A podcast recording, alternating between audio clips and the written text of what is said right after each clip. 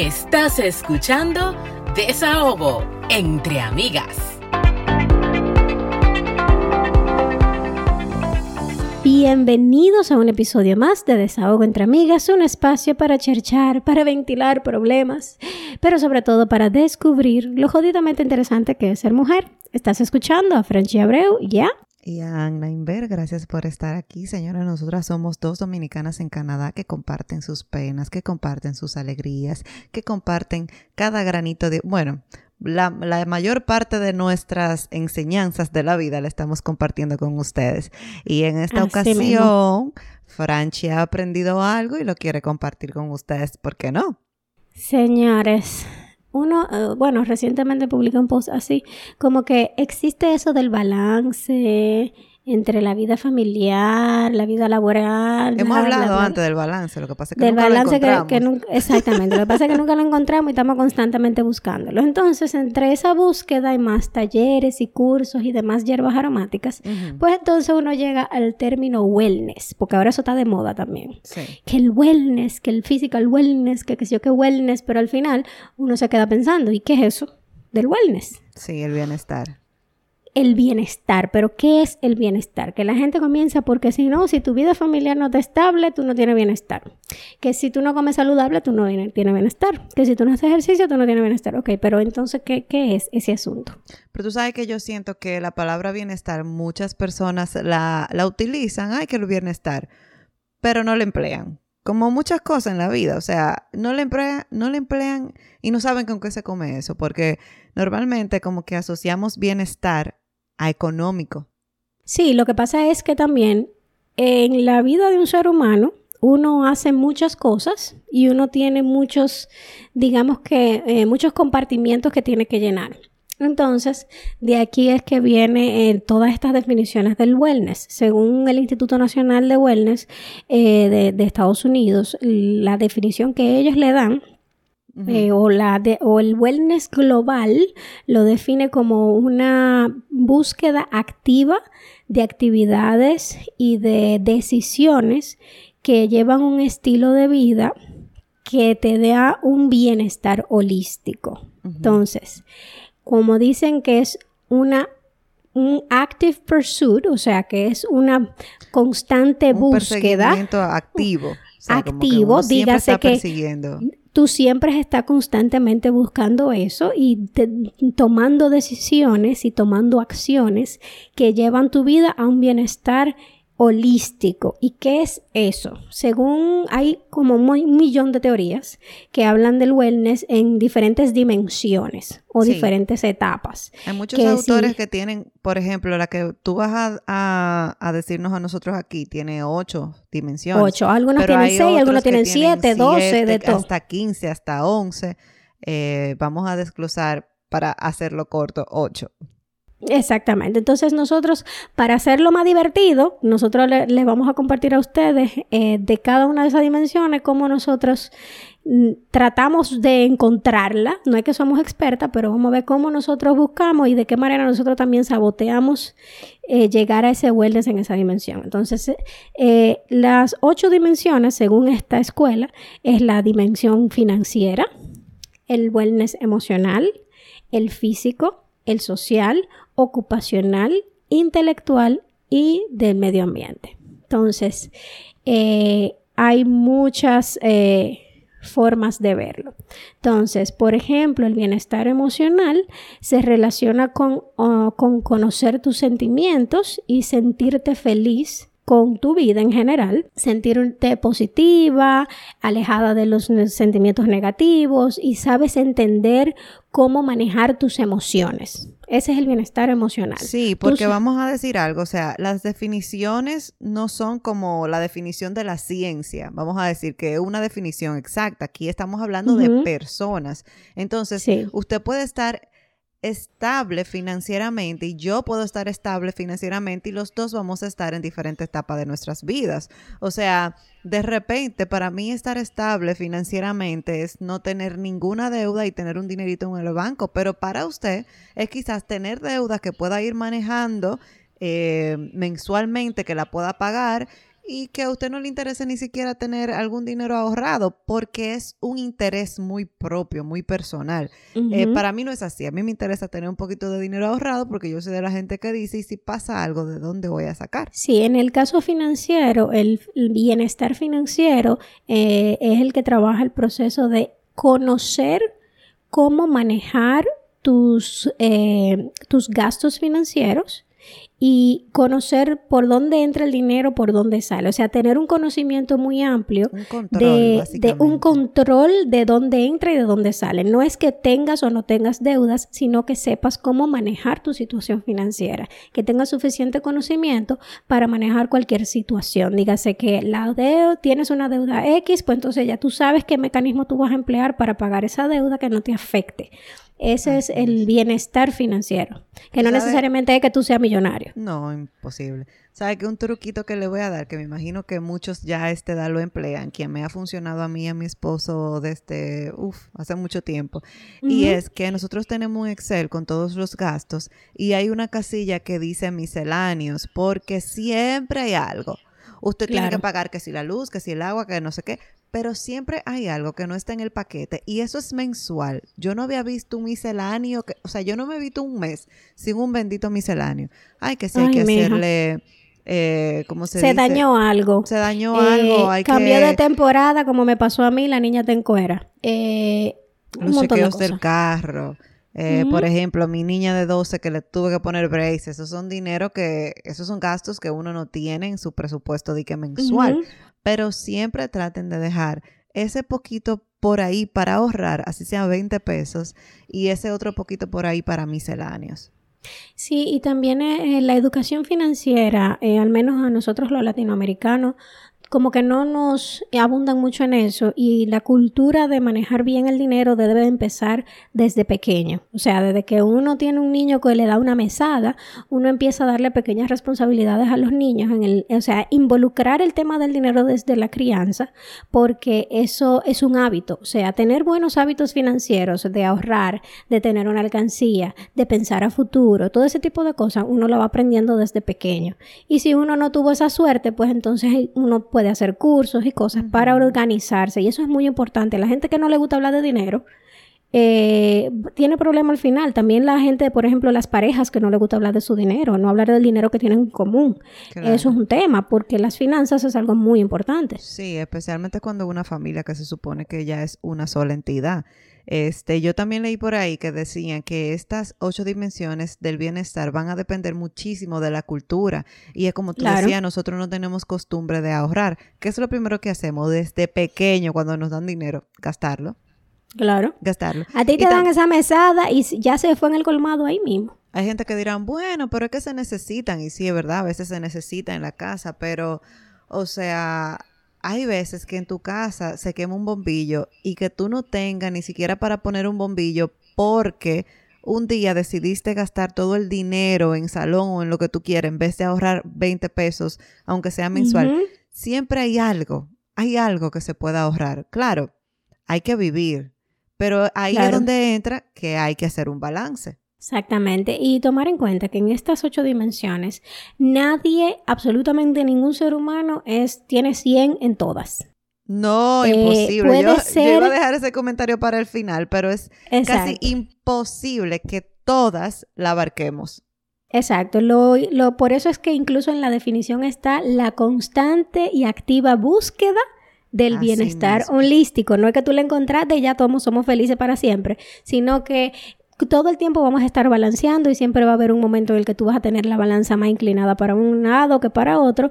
Y siempre se da la situación de que cuando tú sobrecargas o tienes muchísimo éxito en una de esas dimensiones, descuidas otros y ese otro que descuidaste te va a dañar todos los demás. Pero mira, por ejemplo, en el ejemplo de los famosos, por ejemplo, Miley Cyrus, Britney Spears, que si tú te pones a pensar y tú dices, ok, las ocho dimensiones, física, bueno, pues las mujeres hacen ejercicio, se ven bien, todo fabuloso. Social, ¿qué más vida social que un famoso? Ocupacional, tiene su carrera hecha.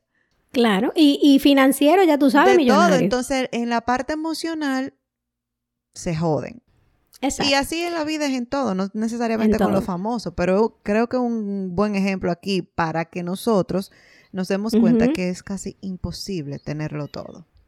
Exacto, entonces por, está el bienestar ocupacional, que es eh, disfrutar una, una profesión o, una, una, un oficio que haces. Eh, sentirte que estás contribuyendo con la sociedad con esa ocupación, con ese oficio que tú haces y esa satisfacción personal que tú tienes por tu trabajo. Entonces, eh, ya sea para un, en el caso de un estudiante que disfruta mucho su carrera, una persona que está trabajando, porque hay una realidad. La mitad del tiempo que nosotros pasamos despiertos, no la pasamos trabajando y hay personas que trabajan más de ocho horas. Entonces, si tú no disfrutas el trabajo, entonces esa parte, si tú no te sientes satisfecho con lo que tú haces, si tú no te sientes involucrado en eso que tú estás haciendo, tú no, tienes paz mental y ya inmediatamente la parte emocional se va a meter, te vas a caer y, entonces ya eso te va a afectar a todo lo demás, porque te está pasando la mitad de tu tiempo haciendo una cosa que no te satisface. Yo siento que más, porque que uno llega, por ejemplo, ponte tú que llega uno a las seis uno se acuesta a las 10. Y entonces uno se levanta a las 6 y eso es al día a día. Entonces no, uno se pasa más del, del, tiempo que uno dura despierto, se lo pasa en el trabajo. Entonces, siendo infeliz. Y además de que uno lleve esos problemas, uno lo lleva a la casa. Uno lo lleva a la casa por más que uno quiera. Hay mucha gente que dice, y, y algunos autores también dicen que uno no puede juntar lo personal con lo laboral, pero señores, va de la mano porque es que nosotros somos un componente de muchísimas partes, así es que yo lo veo. Sí, y entonces esa parte, esa frase yo nunca he podido estar de acuerdo con ella porque tú eres una misma persona. Sí. Y esa misma persona que sale de tu casa es la que vas a trabajar. Tú tienes una persona que tiene muchos roles. Yo entiendo que lo que quieren decir es que no mezclen los roles. Tú no mezclas el rol de mamá con el rol de jefa o pero, quizá que no te dejes llevar por todas las situaciones que te pasan, porque por ejemplo, exacto, pero tú, eres la misma persona. Así mismo. Un día tú estás en el trabajo, te duele muchísimo la cabeza y tú vas a seguir trabajando porque casi nadie se va del trabajo por un dolor de cabeza aunque te estés muriendo. Tú dices, oh, es solamente un dolor de cabeza. Pero a la semana que viene o al mes que viene es tu hijo que se puso malo. Entonces no me digas a mí que tú puedes separar el trabajo de la vida personal cuando tu hijo está enfermo y tú lo que te ir a la casa es estar con tu niño. Es imposible, es imposible separarlo. Eh, por eso es que es bueno tener un, un, estado emocional muy tranquilo para que la parte ocupacional no se afecte y viceversa. Eh, entonces, ¿qué me ha pasado a mí? Que, bueno, eh, yo trabajaba en una agencia, sabes que la vida de agencia, por lo menos en República Dominicana, es muy intensa. Entonces, o sea, las jornadas de trabajo son larguísimas, es bien estresante. Eh, bueno, hubo un director de, una, de una de esas agencias que dio una charla y que dijo que lo más parecido a una sala de urgencias es una agencia.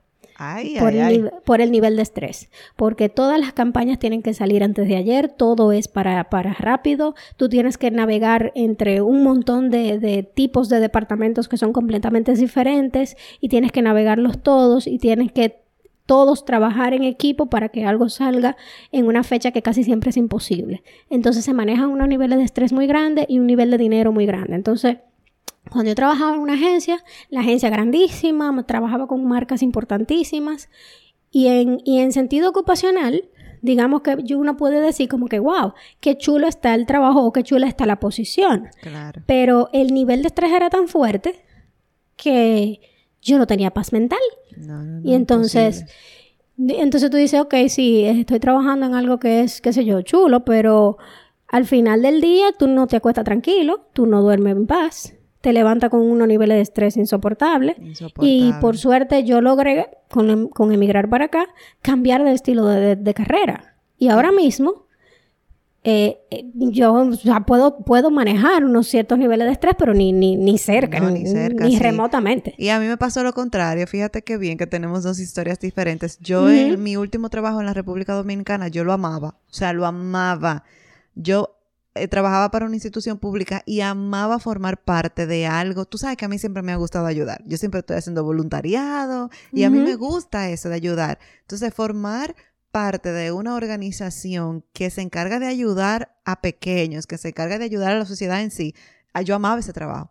No he encontrado un trabajo como ese. Entonces, por ejemplo, en el que estoy ahora, no me gusta mucho. En el que estoy ahora, para nada. O sea, como que no es que no me gusta el trabajo en sí, yo lo disfruto, es el ambiente. Eh, por ejemplo, hoy, hoy se cambió el sistema. Y yo no te puedo explicar el dolor de espalda, cuello arriba que yo tengo. El estrés de vida. Es el estrés matándome. O sea, yo ni, ni hice ejercicio fuerte, ni me he pasado los días parada, es sentada. Pero el estrés de que todo, como tú dijiste, es para ayer, de que todo es para ahora. Entonces es un estrés de vida. Ahora mismo, a nivel ocupacional, eh, yo estoy como que por el suelo. Sí, es como tú dices, se gana bien, es una buena posición, pero vale la pena. Sí, es así, es así. Entonces, por eso es que la, la, el tip es tratar de buscar un trabajo que tú disfrutes. O, o, buscar esa, esa ocupación que te dé el dinero, pero que también te dé felicidad. Y un termómetro que te, que te puede ayudar, que a mí me ayuda muchísimo a entender si a ti de verdad te gusta o no tu trabajo, es tú preguntarte, ¿tú lo harías gratis, ese trabajo? Si tú sientes que tú ese trabajo lo puedes hacer gratis, Ah, no, Entonces tú amas, tú amas tu trabajo. ya, tú sabes eso, que otra cosa, Fran, yo creo también que el hecho de poder equilibrar una con otra, por ejemplo, yo estoy, a mí no, no me gusta el ambiente de mi trabajo, sin embargo, yo estoy muy bien emocionalmente que estoy estable con mi familia, que soy feliz con mi esposo. Y gracias a Dios ese equilibrio que yo puedo hacer con es lo que te Es lo que te ayuda a manejar lo otro. Gracias, porque tú te imaginas yo entonces a nivel Peleando con el marido, que la muchachita... A nivel financiero, que no tengo cómo pagar las cuentas. Entonces, gracias a Dios que uno por lo menos puede hacer un rejuego, que de eso se trata. La constante búsqueda del balance. Exactamente. Está la dimensión intelectual. ¿Qué es la, el bienestar intelectual? Eh, es tener una mente abierta y encontrar formas de desarrollar nuevas ideas, expandir el conocimiento, eh, sentirte activamente participando en, en cursos, eh, siempre buscando la manera de ampliar tus conocimientos en cualquier área del, del, de la vida. Yo creo que es aumentar la creatividad. Sí, es bien difícil, pero eh, incluso hay gente que, por ejemplo, dice, yo quiero aprender a pintar. Eso no pesa, aprende a pintar. Eh, hay gente que dice, bueno, yo quiero aprender a bordar. ¿Y para qué te sirve bordar? Bueno, eso te va a relajar, pero es un conocimiento nuevo.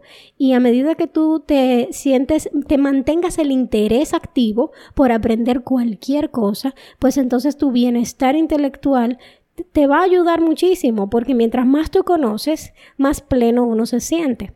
porque uno conoce más cosas. Yo comentaba que es una de las más difíciles porque en aceptar cosas, aprender cosas nuevas, eh, go with the flow, es una, un cambio de mentalidad. Y tú sabes que nosotros nos rehusamos al cambio, que es algo que también pasa en el trabajo. O sea, hoy todo el mundo se estaba volviendo loco porque hubo un cambio. Desde que te cambian algo, ya uno se está volviendo loco. Entonces, por eso, para mí, la, la intelectual, es esa inteligencia que uno debe tener para aceptar las cosas y para tratar de llevar las cosas como se debe, no es fácil. Sí, uno tiene como que, macarse la lengua y decir, ok, déjame relajarme, déjame aceptar el cambio y buscar, como tú dices, actividades que te mantengan relajado. En tu caso el ejercicio, en mi caso también. bueno, pero ya el eh, hacer, hacer ejercicio es eh, parte del bienestar físico. Sí. El bienestar intelectual es aprender cosas nuevas. Eh, entonces, el, el, ser, el aprender a ser maleable. Mira, pero uno aprende a hacer ejercicio. Tú sabes lo que yo odiaba hacer ejercicio. Y yo tuve que cambiar mi chip de mi mente y decir, es por mi bien, pero a mí me ha costado, tú lo sabes, porque yo con dieta no tenía problema, pero al momento del ejercicio, ay, padre amado, lo odiaba. Y ahora no puedo vivir sin él. Duro una semana sin hacer ejercicio y me siento mal. Es así. Yo descubrí hace muchos años, yo toda la vida he estado involucrada en movimiento, pero duré un año que hacía poca actividad física cuando estaba afuera haciendo maestría y yo era muy miserable. Yo era muy miserable. Yo me sentía horrible, me sentía mal, me dolía todo, vivía siempre cansada. Y, y es no botar esa energía, no moverme. Me, me, me, o sea, yo, si hay algo que a mí me afecta rápido, es la falta de, la actividad El física. movimiento, sí. La falta de movimiento, inmediatamente yo me siento triste, me siento mal, estoy encojonada, me duele todo, no puedo con mi vida. Entonces, el bienestar físico, que es, es básicamente tener buenos hábitos con tu cuerpo. Hacer ejercicio, es comer la comida que te, que te hace bien, es dormir lo suficiente, es aprender a escuchar tu cuerpo, o sea, hacerte tus chequeos eh, anuales, todo ese tipo de cosas tiene que ver con el bienestar físico. Y es uno de los que más rápido le dejamos de poner atención. Así mismo. es. Automático, o sea, nosotros es el que uno menos caso le pone. Lo primero que uno nunca duerme ocho horas. Full. Es Y muy otra no cosa, ocho el- eh, eh, eh, leí por ahí que el sedentarismo es el nuevo cáncer. Sí, claro. Entonces uno lo que más le gusta es estar sedentario haciendo nada. Pero la OMS, antes de hablar de, de- o sea, la primera pandemia que han hablado siempre ha sido de la obesidad, que es algo que pasa en el mundo entero y lo dijeron como que es una pandemia porque está en el mundo entero y cada vez hay más personas obesas y de todas las edades y la gente se está muriendo más de obesidad que de hambre en el mundo. y eso lo están diciendo desde hace años y nadie le ha puesto caso a eso. o sea, Terrible, eh, terrible. el- moverse, sedentarismo- el sedentarismo te mata más rápido que fumar. Sí, y es una cosa, ya yo les conté le- y le he contado en varios episodios que yo odiaba el ejercicio, pero yo les prometo que vale la pena. O sea, una vez usted hace el hábito y, di- y se mentaliza, sí, lo voy a hacer, es que después usted no va a poder vivir sin el ejercicio. Así es. Y es algo, es algo tan básico y tan necesario. Y es algo que también tenemos que inculcarlo desde pequeñito. El hacer deporte, el moverse, el correr para aquí para allá, caminar mucho, eh, el, el irse a un monte, hacer campings, o sea, todas las actividades que involucren moverse, bailar, lo que sea, todo eso es muy, muy bueno para el cuerpo y muy necesario. Sí, eso es Y entonces así. tenemos la dimensión del bienestar social, señores. Ay, ¿Cuánto se ha hablado de eso? en los Eh, últimos dos años, un año y medio, vamos a decir. Bueno, tener un que es, ese bienestar ha complicado el, el físico. Todos, todos. Porque, Ese por ejemplo, yo tenía mi niña en voleibol y el voleibol lo quitaron aquí. Así Entonces ella está es. sedentaria haciendo nada. Entonces ella Así también es. iba a la escuela caminando 20 minutos para ir, 20 minutos para venir, que era un buen ejercicio en un día, caminar todos los días. Ah, lo quitaron también, está en línea. Entonces fíjate cómo ha afectado este bendito, eh, esta dimensión social, Social. ha afectado la, la física. Es que nosotros somos, el ser humano es inherente, un ser, un ser inherentemente social. Nosotros necesitamos tener eh, eh, un círculo de, de personas cerca con el que uno comparte. Mira que la tortura más grande que le hacen a la gente en la prisión es el solitary confinement. Aislamiento. El aislamiento. Inmediatamente tú te aíslas, eso te hace daño, te hace mal. Eso inmediatamente, las personas que sufren de depresión, que se aíslan, mueren más rápido que si tuvieran cualquier enfermedad. La soledad mata, literalmente. Entonces, eh, el tener una red de apoyo, bueno, y también la hemos hablado aquí muchísimas veces, ¿qué es lo que más le duele a un inmigrante cuando se va a un espacio nuevo? No Que- tener la gente cerca. Sí, que está solo, no Entonces- está con sus familiares y sus amigos. Es importante tener un círculo de personas cercanas con el que tú te sientas pleno, con el que tú puedas compartir con, constantemente y hay que buscar esa red de apoyo. Así mismo es. Definitivamente. Y creo que nos queda una sola. Eh, nos queda la medioambiental y la espiritual. Entonces, el, el bienestar medioambiental es eh, ser respetuosos con nuestro alrededor. Es tener la oportunidad de eh, vivir en armonía con el medio ambiente con el que nosotros interactuamos. Eh, dígase, eh, tener contacto directo con la naturaleza, respetar la naturaleza y el medio ambiente y tener una conexión eh, sana con tus surroundings. Entonces, eh, tener una conexión con el medio ambiente también es muy importante porque cuando tú tienes la oportunidad de conocer tu tierra, de, de, de, ir de camping, de entender cómo la naturaleza funciona, tú la respetas más y en ese es el sitio donde uno vive, o sea, uno necesita tener una conexión con la naturaleza. Entonces, por eso es que es tan importante tener parques cerca. Eh, aquí en, en Canadá casi todos los sitios hay muchos parques y hay muchas eh, reservas naturales y demás.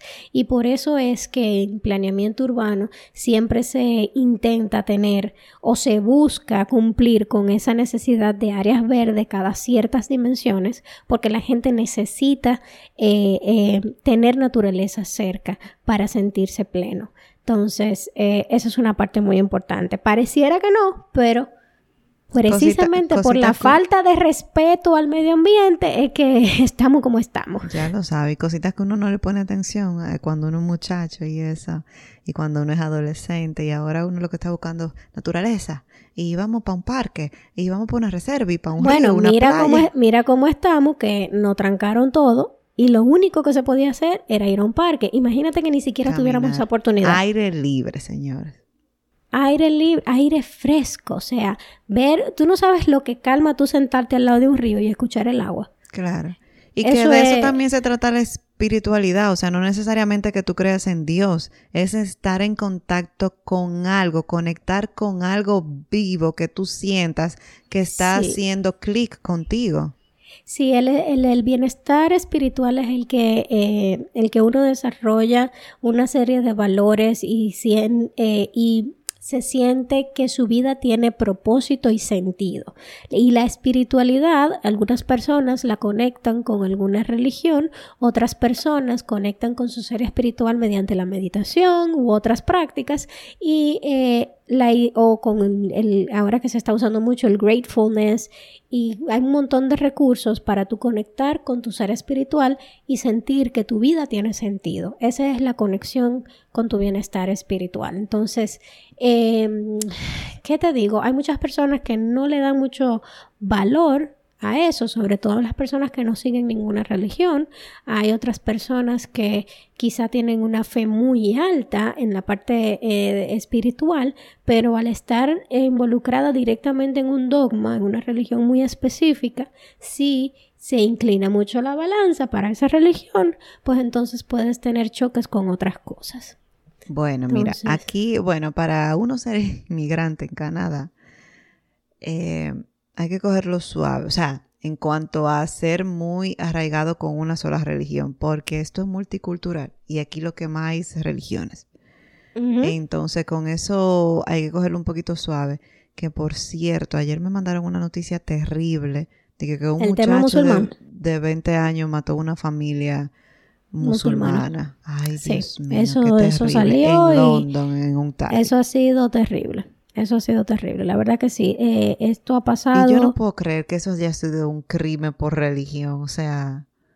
Es que imagínate, eh, siempre, siempre ha habido guerras y, y, crímenes por temas religiosos. Y que en todos los lados hay situaciones malas, aquí eso casi no se ve. Y es tan así que nos impacta muchísimo ver una noticia como esa eh, por ahí andando.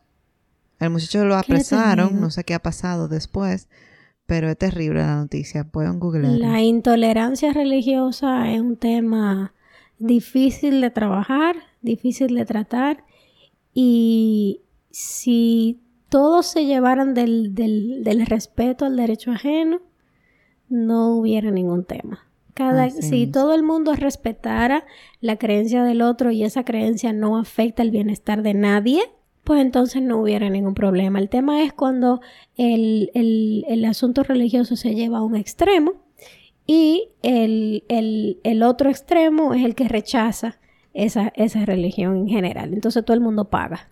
Así mismo. Y bueno, ¿qué hace uno? ¿Qué hacemos nosotros para manejar todos esos, todas esas dimensiones? ¿Cómo te lo explico? Mira, yo creo que si tú eh. encontraste la fórmula mágica, avísenme. Te vas a hacer millonaria, porque tú haces un curso de eso y todo el mundo lo va a comprar. No, señores, miren, hay que tratar de, tener un equilibrio en la vida, como le dije. Quizá yo ahora mismo no estoy muy feliz en mi trabajo, pero estoy muy feliz con mi, con mi familia.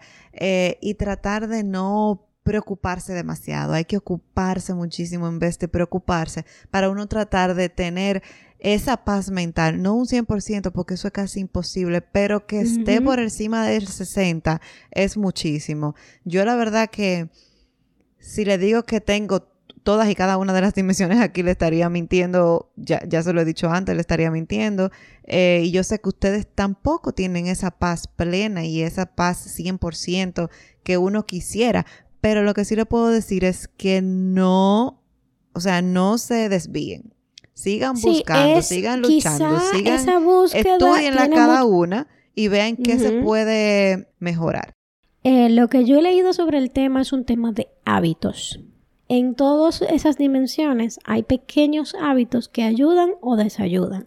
Entonces, eh, si por ejemplo para tu bienestar emocional tú tienes que estar rodeado de personas positivas, pues trata de alejarte de todas esas personas que no te ayudan a tu bienestar emocional. Si eh, tienes la forma de disfrutar tu carrera, perfecto, pero si no, busca la manera de o encontrar cosas que te gustan de ese trabajo o ir buscando un trabajo que te llene más. Así mismo. Eh, en la parte intelectual, que una, una vez a la semana tú quieras aprender algo nuevo, o tú agarras el Duolingo y aprendas un nuevo idioma, o cualquier cosa que, que te, te, dé interés y te mantenga el cerebro activo, eso es bienestar. Y las cosas están tan fáciles ahora. O sea, que el que no hace algo por su vida es por vago, de verdad. Porque no tiene ningún interés. Porque usted quiere aprender un idioma. O sea, ya no tiene que ir a un instituto. O sea, usted quiere aprender cualquier cosa, ahí está YouTube. Hay tutoriales de lo que a ti se te da tu gana. De todo. Entonces, es un tema también de hábitos. O sea, no, no te gusta leer, pero te quisiera saber de qué eh, trata tal libro, Don Quijote de la Mancha, que nunca lo leíste. Ahí están los audiolibros. O sea, es que ya lo tenemos todo a un clic. Así es, lo que pasa es que hay que buscarlo y hay que estar dispuesto a recibirlo. Comprometido. No todo el mundo está dispuesto a recibir esa, ese, ese cambio. Eh, la parte financiera, pues entonces no te lleva muy bien con el dinero, pues busca la manera de aprender o de estar cerca de alguien que te ayude. En la parte social siempre trato de tener círculos sociales que te aporten, que te den algo. En la parte física pues trata de tener hábitos saludables como comer, comer comida rica y sana, hacer ejercicio de alguna manera. En la parte de hacer ejercicio, no te gusta moverte, busca una actividad que tú disfrutes. Si te gusta bailar, pues baila. Si te gusta montar bicicleta, monta bicicleta. Pero busca una actividad que tú disfrutes y que puedas incorporar en tu vida diaria. Así mismo. Bueno, Franchi, gracias por la clase. Creo que hemos llegado al momento favorito de la semana. Vamos a desahogarnos. Desahogo. Chan,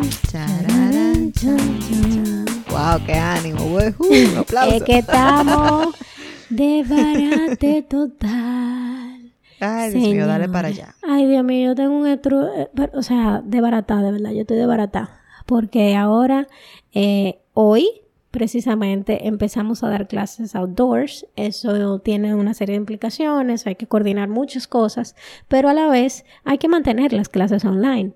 Entonces yo mínimo tengo que clonarme para dar clases online, clases outdoors. El clima está jaja, estamos en verano, linda. Entonces, antes el problema era el friazo. Afuera. Pues ahora, con el solazo que llega hasta las 9 y el calorazo, usted supo que yo me voy a poner negra morena, azul metileno, más o menos. y Entonces, Ojalá yo y secarme, pero yo sé que eso no va a pasar porque me da una ansiedad y me pongo a comer como una loca también. Olvídate de eso, esos cuadritos no van a llegar más nunca. No, pero nada, pero eh. entonces tú haces un balance y ese ejercicio, ¿ves? Exacto.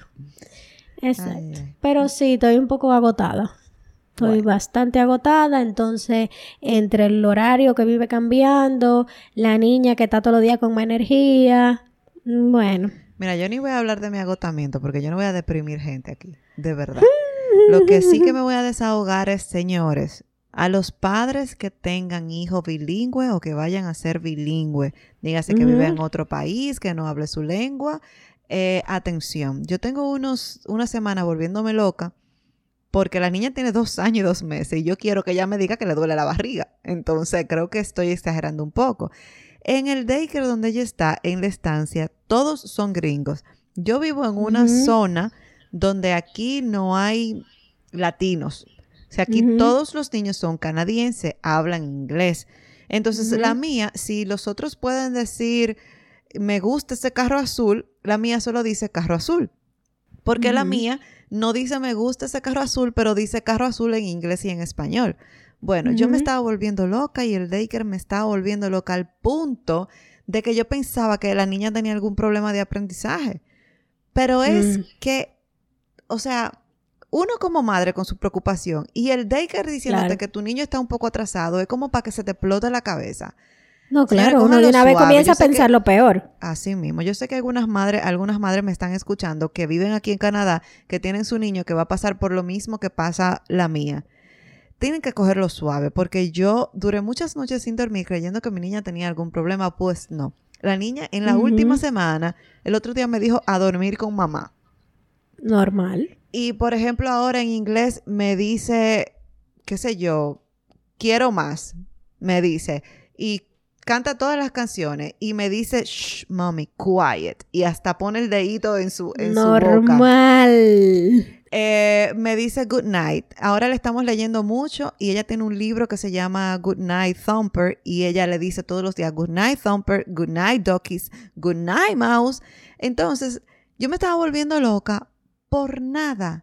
Mm. Y yo quiero hacerle esta historia porque sé que en algún momento le va a pasar a uno de ustedes. Cójanlo suave. Además, es un niño de dos y dos años, lo que pasa que dos, dos años y dos meses, lo que pasa que yo soy loca no, y que también tú la estabas comparando con Laia, que Laia es una niña diferente. Ay, Dios mío. Y que ella se crió solamente en español y ella es mucho más extrovertida. Sí, Entonces, una niña extrovertida y parla en China, evidentemente, a los dos años te va a, te va a recitar un poema, pero Victoria es diferente. No, Laia cantaba una canción de secreto, el, el, el biberón, una cosa así. Ay, mi madre. Y ella cantaba esa canción entera.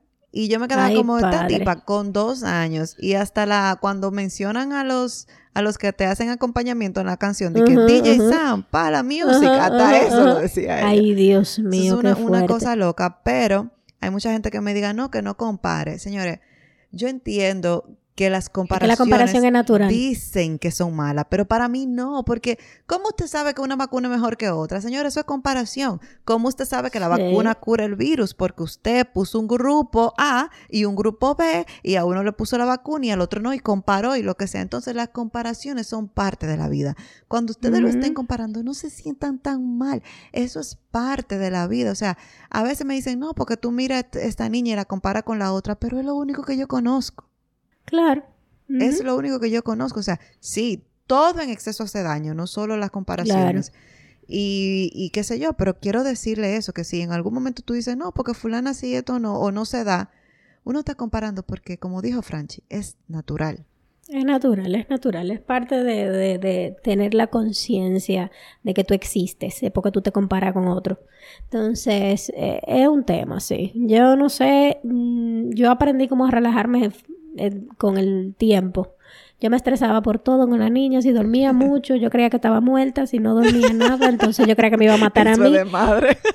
Eh, eh, o sea, era una vaina horrible, o sea, si dormía mucho, yo creía que se había morir, muerto, y si no dormía nada, entonces yo creía que ella me estaba intentando matar a mí. Entonces, eh, no, o sea, el estrés me mataba. Ahora yo estoy constantemente buscando la manera de, de, darle educación sexual, o sea, de que ella aprenda las partes de su cuerpo y, por ejemplo, la vaselina es ella que se la pone. Ah, cool. Yo no se la pongo, pero estoy constantemente tratando de enseñarle porque me da pánico que alguien la toque.